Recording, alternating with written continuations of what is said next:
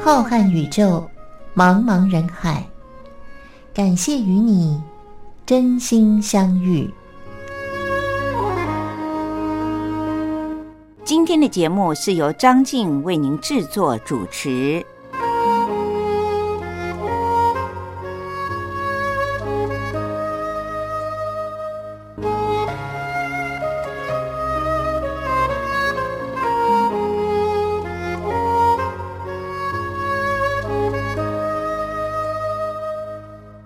位听众朋友，大家好，我是张静，很开心又到了星期天晚上零点十分，由张静在空中陪伴着大家度过真心相遇这段美好的时光。今天的节目里面，张静会为您点播几首完全不一样风格的歌手的歌曲，同时呢，也会和大家分享一些有关于最近在。国际期刊上面所发表的新的医疗资讯，对于我们日常生活非常的有帮助。可能只是小小的一件事情，我们顺手就可以做的，但是您完全的会意想不到，它竟然对于身体健康有这么大的影响。希望各位听众朋友能够借由听真心相遇张静和您分享的资讯，让您能够在平常。懂得如何的照顾自己，保养身体的健康。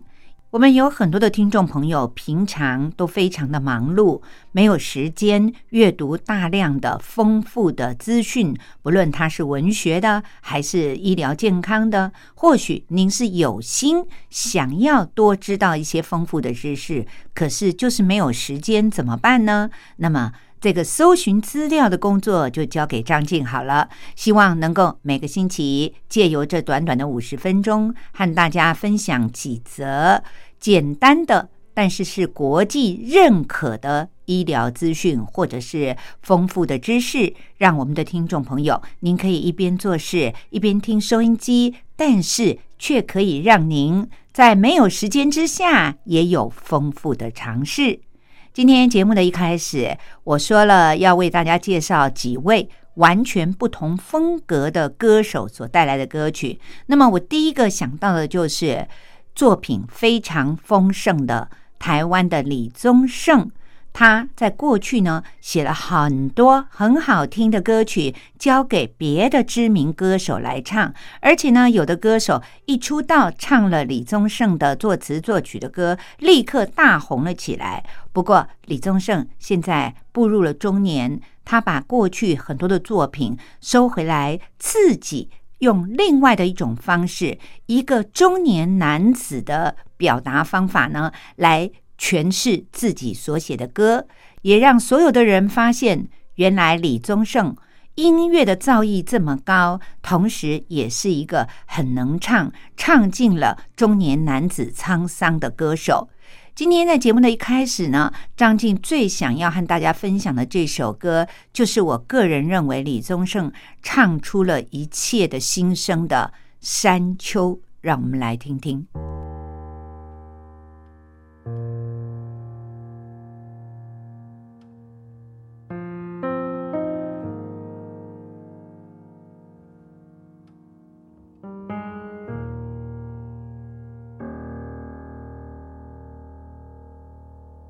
想说却还没说的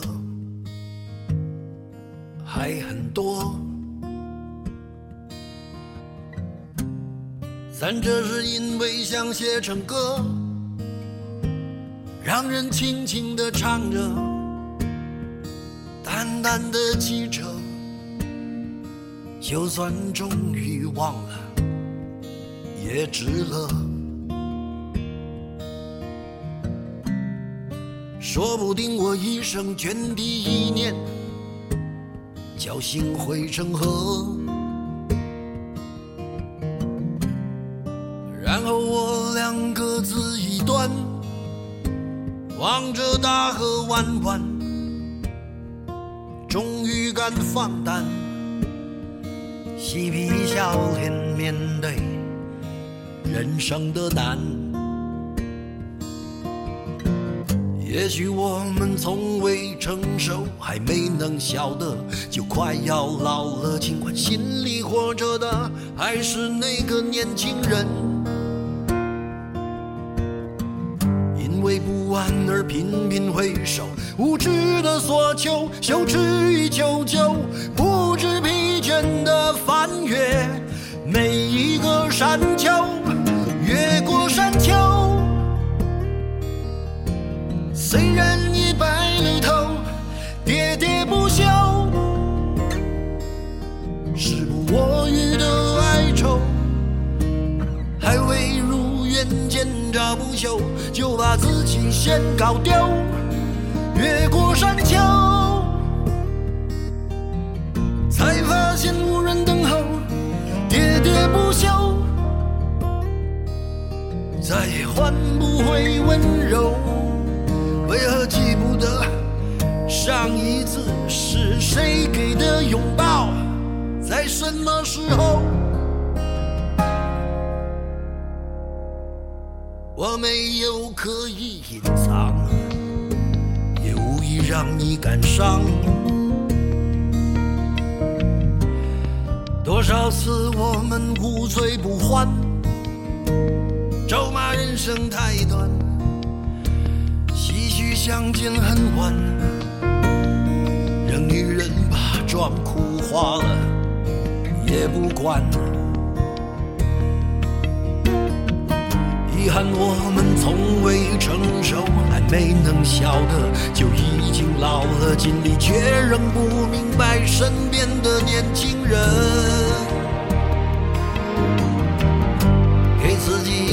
便找个理由，向心爱的跳动，命运的左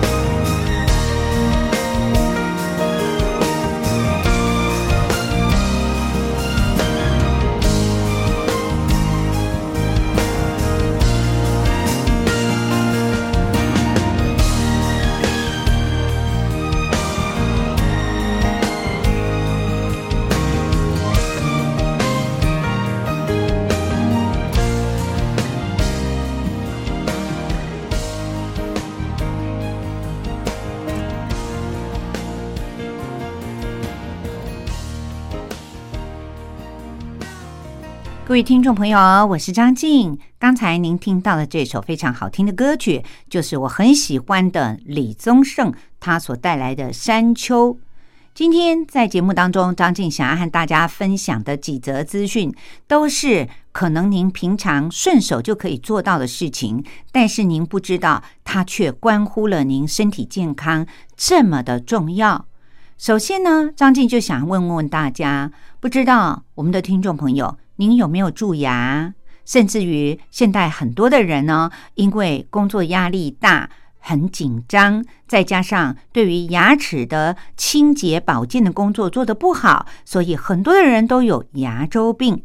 您或许认为，不论是蛀牙、缺牙、牙周病，都只不过是一个人小小的一个器官而已，也不过就是牙齿嘛。但是牙齿。经过了很多的研究，不但和失智症有关。今天张静想要和您聊的是口腔的卫生，也就是蛀牙、牙周病，竟然和一个人会不会罹患糖尿病有着关系？这可能是您想象不到的吧？经过国际上的一项最新的研究发现，如果一个人可以每天刷三次以上的牙，也就是您清洁牙齿的工作，最基本的刷牙这个工作能够做得好、做得多的话，是可以降低您罹患糖尿病的风险的哦。这个研究呢，是经过了韩国的首尔医院，他和韩国知名的梨花女子大学合作的研究团队，他们搜集了。将近二十万名的接受测试的人的数据资料，经过了长达十年的随身的访问，也就是他们所有的门诊记录，发现有牙周病的人将来罹患糖尿病的可能性会增加百分之九。如果一个人即便是没有牙周病，但是他有十五颗以上的蛀牙或者是缺牙的话，算一算，也就是一个人他有一半的牙齿都是蛀牙了，或者是因为牙周病而缺牙了。那么像这样的人呢，将来他罹患糖尿病的几率竟然会大大的提高百分之二十一。可是相反的，如果做到了以下这件事的话，很值得大家注意的是，它却可以降低罹患糖尿病的风险。那就是他们在这个长达了十年的时间，将近二十万名的接受测试的人的记录里发现，如果这个人他有很好的清洁牙齿的习惯，每天早中晚刷牙三次以上的话，那么这个人他可以降低罹患糖尿病的风险。当然，它也是有一个附带的条件的，那就是年龄大或者是年龄轻，在结果上面呢会有一些些的落差。如果是一位五十一岁以下的成人，每天都有刷牙两次以上的习惯的话，那么他将来罹患糖尿病的风险会降低一成左右，也就是百分之十左右。那么，如果这位五十一岁以下的成人会刷牙三次，照着早餐、午餐和晚餐后都刷牙的这样的习惯的话，他罹患糖尿病的风险会降低百分之十四，是比每天刷牙两次还会来得更好的。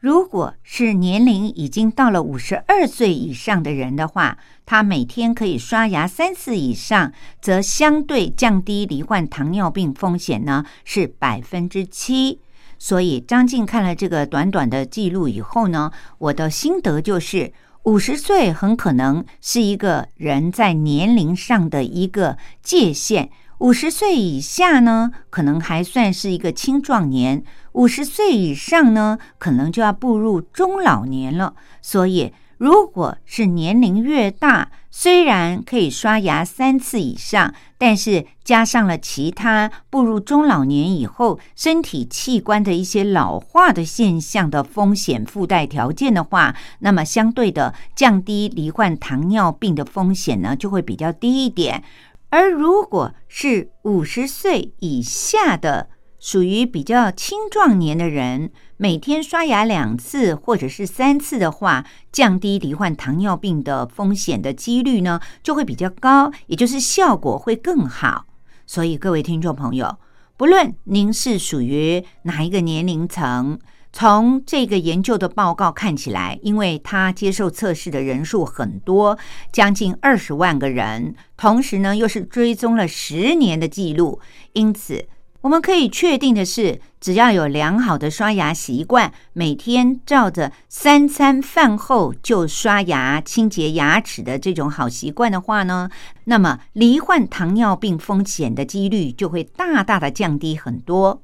这样看起来。其实刷牙只是短短的几分钟的时间，改善口腔的卫生，却很可能会让我们一个人活到老都不会罹患糖尿病发生的几率。所以，各位听众朋友，不妨就在吃完饭以后，利用短短的几分钟的时间，记得做好清洁口腔的工作。这样不止可以预防。蛀牙还有牙周病的发生，同时也许就是这么简单的一件小事，却能让您远离糖尿病，有一个健康又良好的老年生活。希望各位听众朋友。我们以前可能不知道，但是既然有这么多的医学团队为我们做了很多的研究，那么发现有这样的好效果的话，不妨就举手之劳，三餐饭后到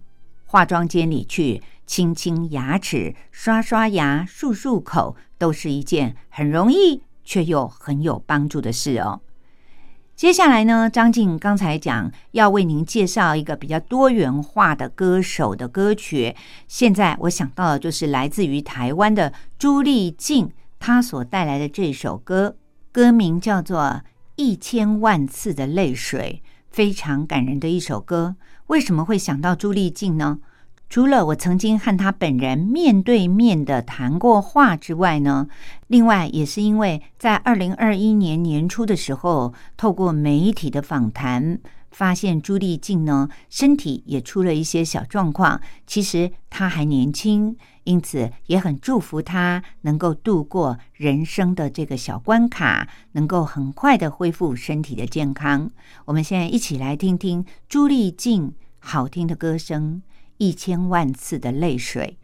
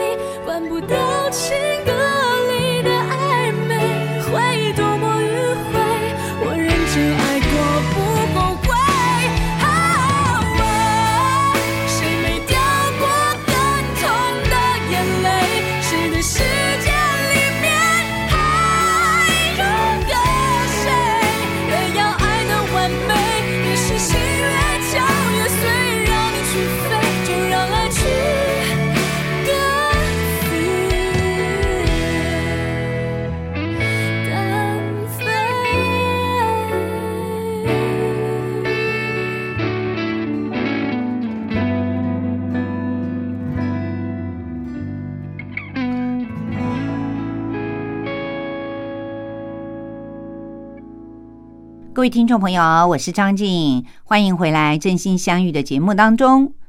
去年二零二零年，我们知道，在世界上知名的塞尔维亚国籍的网球名将诺瓦克·乔科维奇，他很奇迹式的复出网坛，结果又再度的重登了世界球王宝座的时候，今年二零二一年开春，他也得到了一个世界球王的冠军。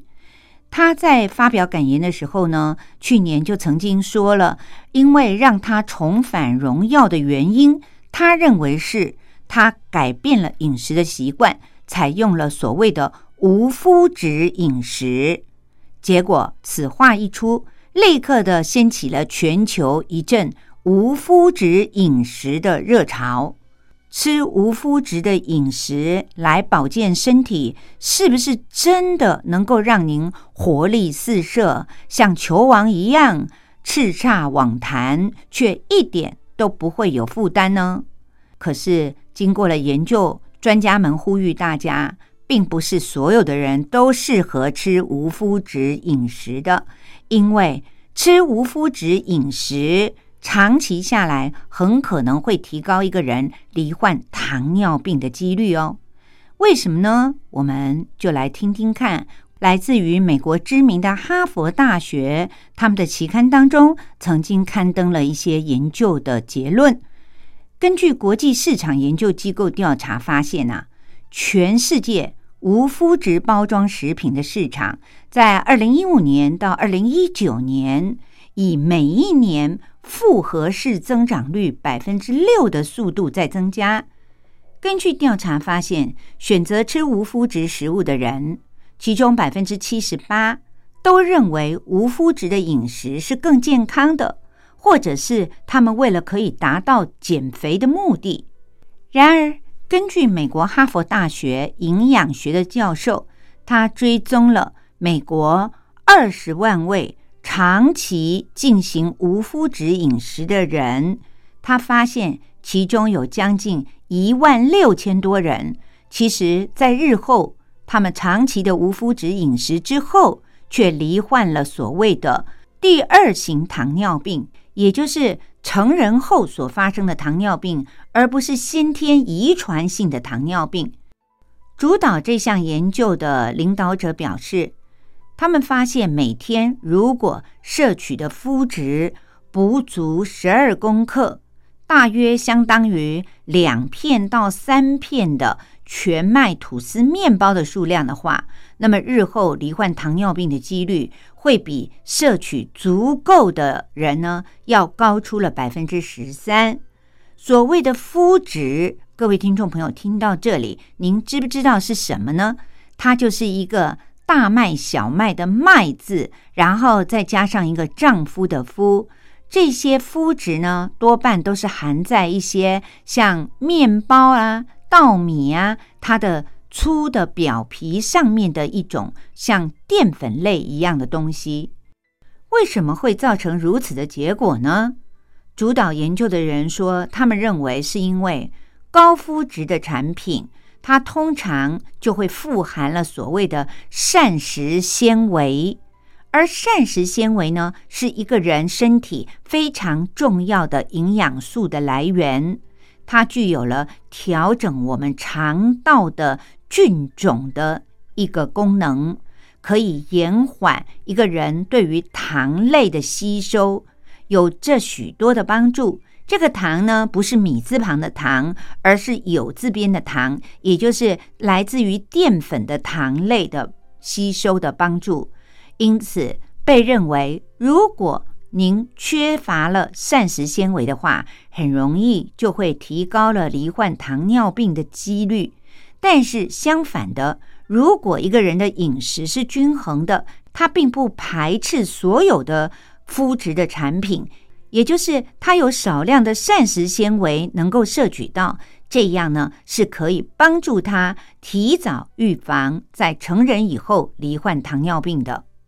各位听众朋友，听到了这里，您可能心里会有一个大大的问号：哈佛大学这么有名，那么到底是美国哈佛大学他们的研究比较确实呢？还是球王乔科维奇说的比较有道理呢？因为乔科维奇说，他能够这样打遍世界得到冠军，就是因为他选择了无麸质的饮食方式。关于这正反两种的说法呢，台湾台安医院新陈代谢科的林义兴医师他说，凡事不能够正面反面的绝对对他下一个结论，因为。在欧美的国家里面，有很多的人，他们对于肤质是会过敏的，因此这一类的人呢，人口数量还不少。尤其是白人当中的有一个族叫做高加索族的人，其中呢百分之五的人，他们都是会对于肤质过敏的。如果饮食当中长期的吃到麸质的话，自然就会引起非常严重的过敏，比如说慢性腹泻，或者是相反的长期便秘，以及皮肤瘙痒，还有胃溃疡等等很多种引起全身不舒服的症状，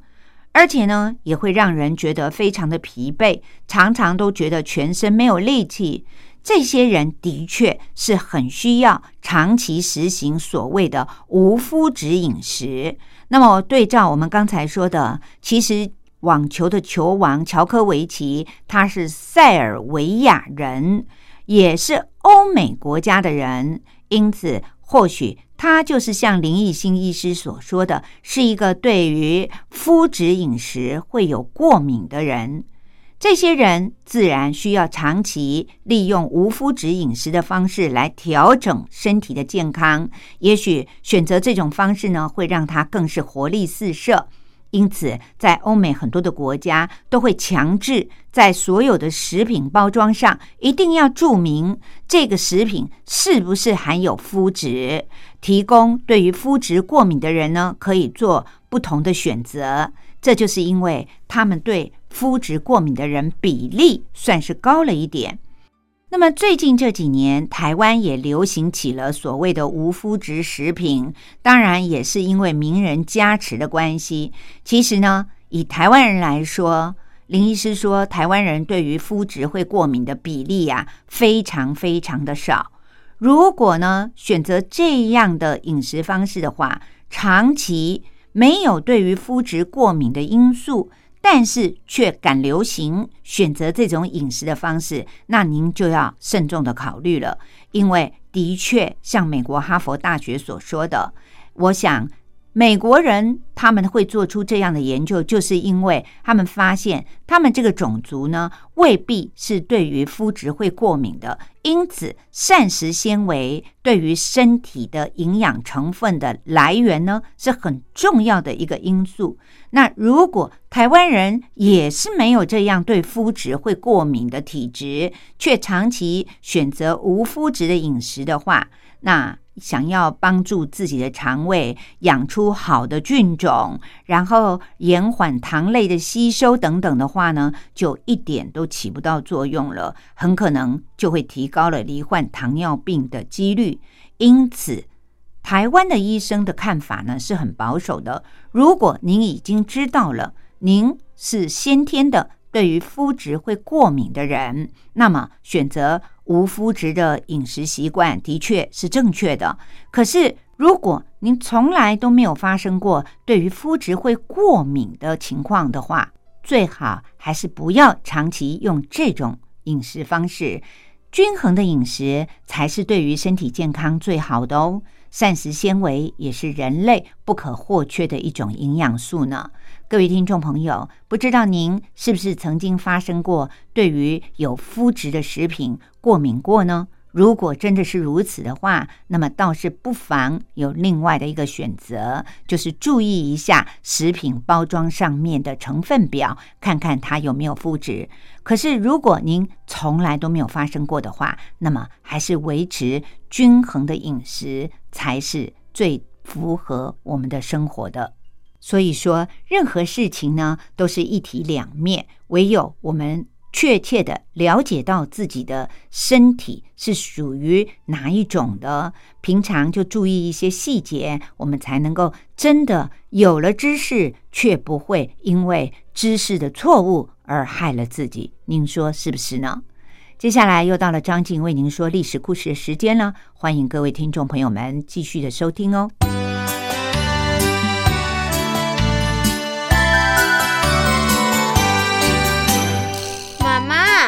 史好难学哦。不会啊，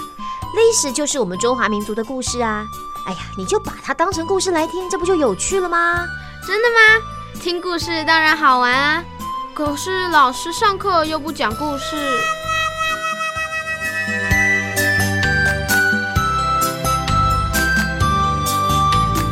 听光华小学堂说历史故事。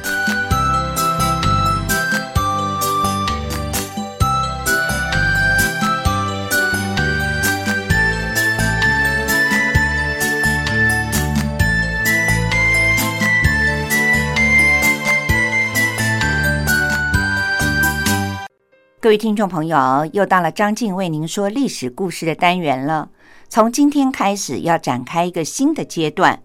张静将要为您播讲的内容，是依据着台湾的华资出版社所出版的一本书，书名是叫做《用图片说历史：从宫殿建筑与王朝兴衰中看见充满欲望与权力的宫廷故事》。虽然这本书里面有很多的图片，我们的听众朋友们看不到，但是它对于历史故事精彩的描述，我相信透过张静的播讲，您应该历历在目。这本书里面所介绍的帝王的宫殿，都不是来自于我们中国，而是介绍了欧洲非常著名的一些帝王的宫殿建筑物。我相信很多的听众朋友，您都听过这些耳熟能详的宫殿。或许还有的听众朋友，您到欧洲去旅游的时候，曾经参观过这些宫殿。我们都知道，阅读是一件很愉快的事情，尤其是阅读历史。历史告诉了我们当时是什么样的文化。张静觉得翻译。编辑这本书的作者许如红，他在自序里面所写的，清楚明白的解释了张静为什么挑选了这本书来为我们的听众朋友们介绍。他在序里面是这样说的：遍布全世界各地的每一座宫殿，都是人类宝贵的文化遗产，作为帝王将相权位的象征，他们受到了特别的关照。雄厚的财力、优秀的建筑设计师，还有技艺超群的能工巧匠们，造就了宫殿建筑的卓越和辉煌，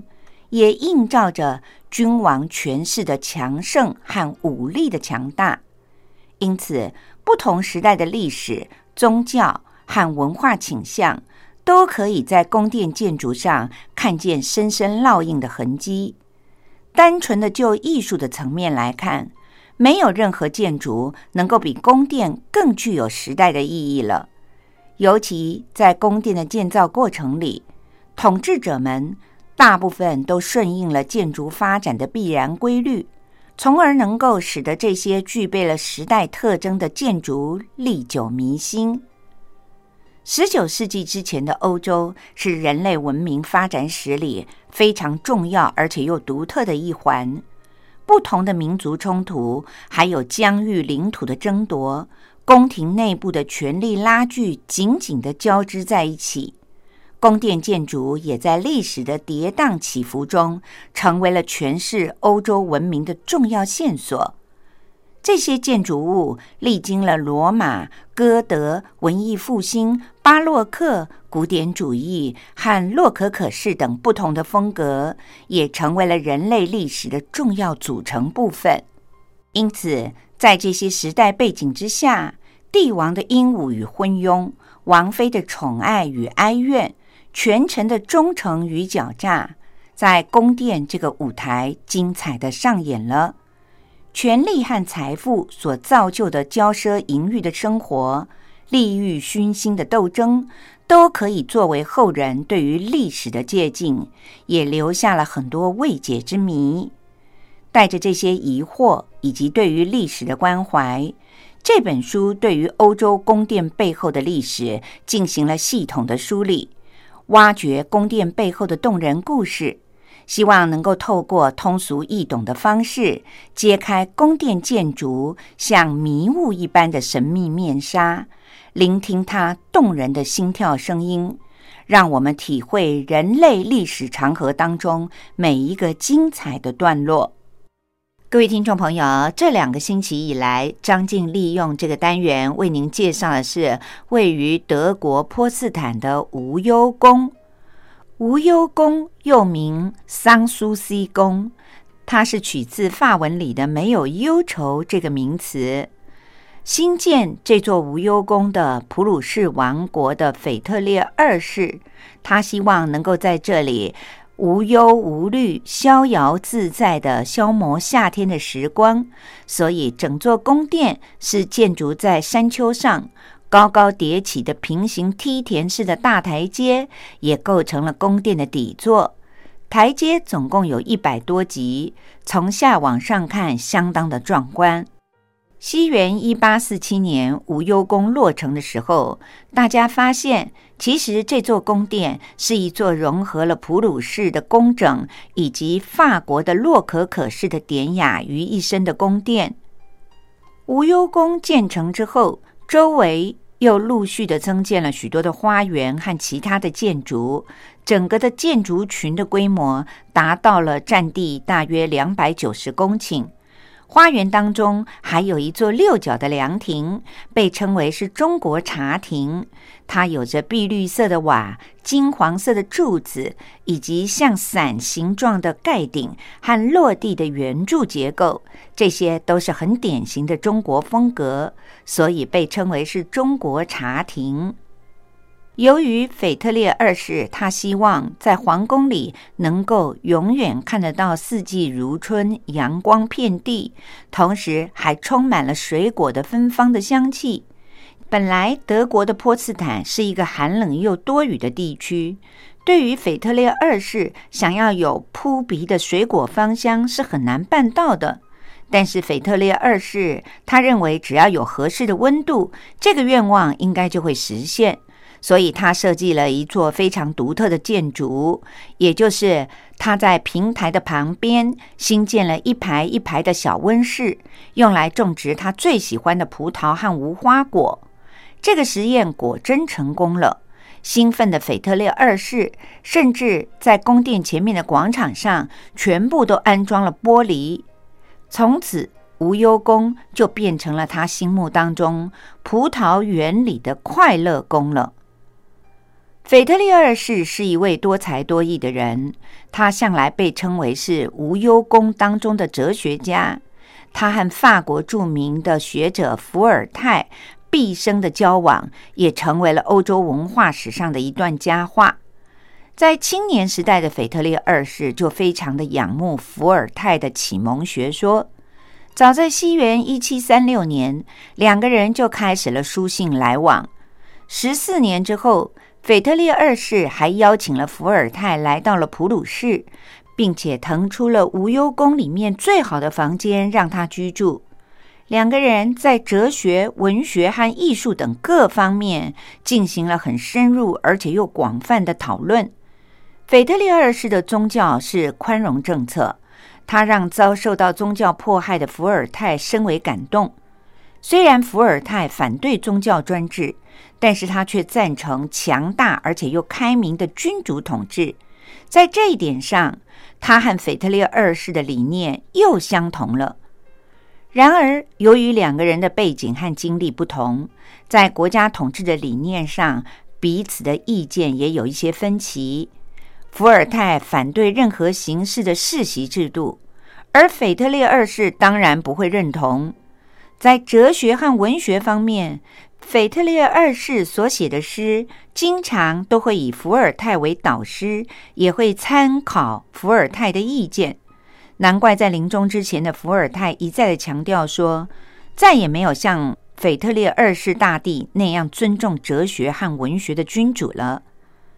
而腓特烈二世也是一个骁勇善战的人。西元一七五六年，英国、普鲁士同盟与法国、奥地利、俄国、瑞典、西班牙同盟，为了要争夺殖民地和欧洲的霸权，爆发了战争，在历史上称为七年战争，也被称为是第三次的西里西亚战争。腓特烈二世借助着这次的战争，进一步的扩充了领土。战争结束的时候，普鲁士不但保住了西里西亚，而且确立了普鲁士在中欧的强国的地位，进而也奠定了与奥地利争霸德意志的局面。难能可贵的是，腓特烈特别的善于从战争当中汲取经验和教训。他的著作不但有名为给将军们的训词，以及当代史和七年战争史等著作，而且经常和将军们在无忧宫里根据战争的问题进行交流和讨论。一七八六年，在无忧宫里度过了大半生的腓特烈二世离开了人间。生前，他希望自己可以葬在无忧宫里面的十一只爱犬的坟墓旁边。然而，他的愿望并没有立刻的实现。他的遗体先是被安置在了波茨坦的格列森教堂。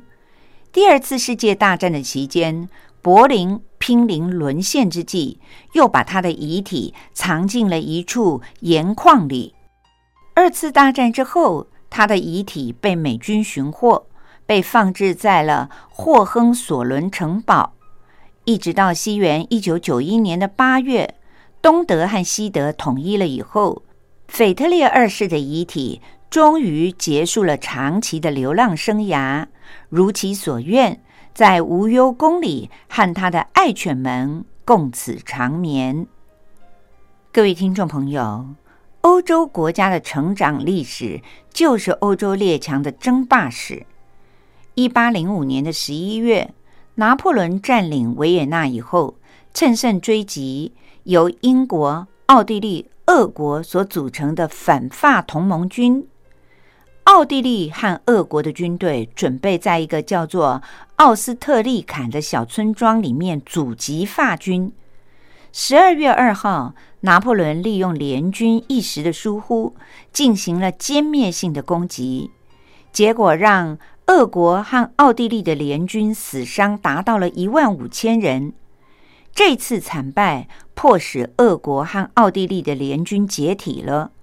奥斯特利茨之战日后也被看成了是拿破仑最为辉煌的一次战役。之后，俄国的军队就被迫撤出了奥地利，退回波兰。奥地利再一次的丧失了大片的领土和属地，并且付出了大笔的赔款。拿破仑为了巩固对德意志西部和中部地区的统治，决定要建立莱茵同盟。在他的主导之下，巴伐利亚、福登堡和巴登等十六个西部和南部的德意志国家成立了莱茵同盟。同盟选举拿破仑作为自己的保护人，并且规定同盟有义务在发生战争的时候提供拿破仑军事的支援。莱茵同盟的成立，直接的冲击并且威胁了普鲁士的领土安全。西元一八零六年的七月二十四号，普鲁士和俄国达成了秘密协定。根据这个协定，俄国将以军备来支援普鲁士对法国作战，同时英国也保证会提供财力的支援。但是普鲁士军队不再是腓特烈二世领导下的军队了。他们的后勤和武器装备已经落后了，战术思想也显得很保守而且传统。更为严重的是，普鲁士军队的将领之间认知不一样，各行其事。在耶拿和奥尔斯塔特两大战役当中，普鲁士的军队几乎是全军覆没。拿破仑以两万人的劣势兵力，却打败了拥有五万人的普鲁士军队的主力。紧接着，又快马加鞭的全力追击。在同一年，终于完全的击溃了普鲁士的军队，取得了完全胜利。一八零六年的十月二十七号，拿破仑率领着军队进入了柏林，在波茨坦的中心广场，拿破仑凝视着腓特烈二世的半身塑像，压低了箭头，脱帽向这位大帝致敬。随后，拿破仑参观了无忧宫，并且下令不能够加以破坏。不过，腓特烈为了纪念普鲁士军队在罗斯巴赫打败法国而建立起来的纪念柱，却被拿破仑运回了法国。伴随着普鲁士王国的衰落，无忧宫所具有的皇室的光芒也逐渐的褪去。从此，没有皇宫之名的无忧宫，成了真正的无忧的王宫。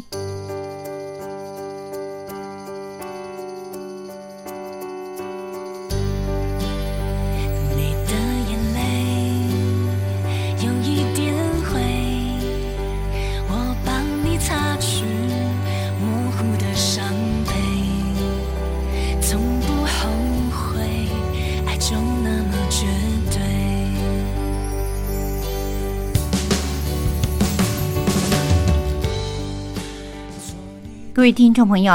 感谢您今天收听由张静主持的《真心相遇》。说完了历史故事，我们的节目时间又到了尾声，要和大家说再会的时候了。您现在听到的背景音乐呢，是因为我选了朱丽静的《一千万次的泪水》之后，突然想到朱丽静曾经和来自于韩国的毕书尽合唱了一首。我会在你身边，也是一首很好听的歌曲，因此今天把它放在节目要结束之前，和各位听众朋友们一起欣赏这首好歌。感谢您今天的收听，下个星期天晚上的零点十分，张静也会在真心相遇的节目当中陪伴着大家一起闲话家常，欢迎您一定要。按时的收听哦，祝福各位听众朋友，我们下星期再见喽，拜拜。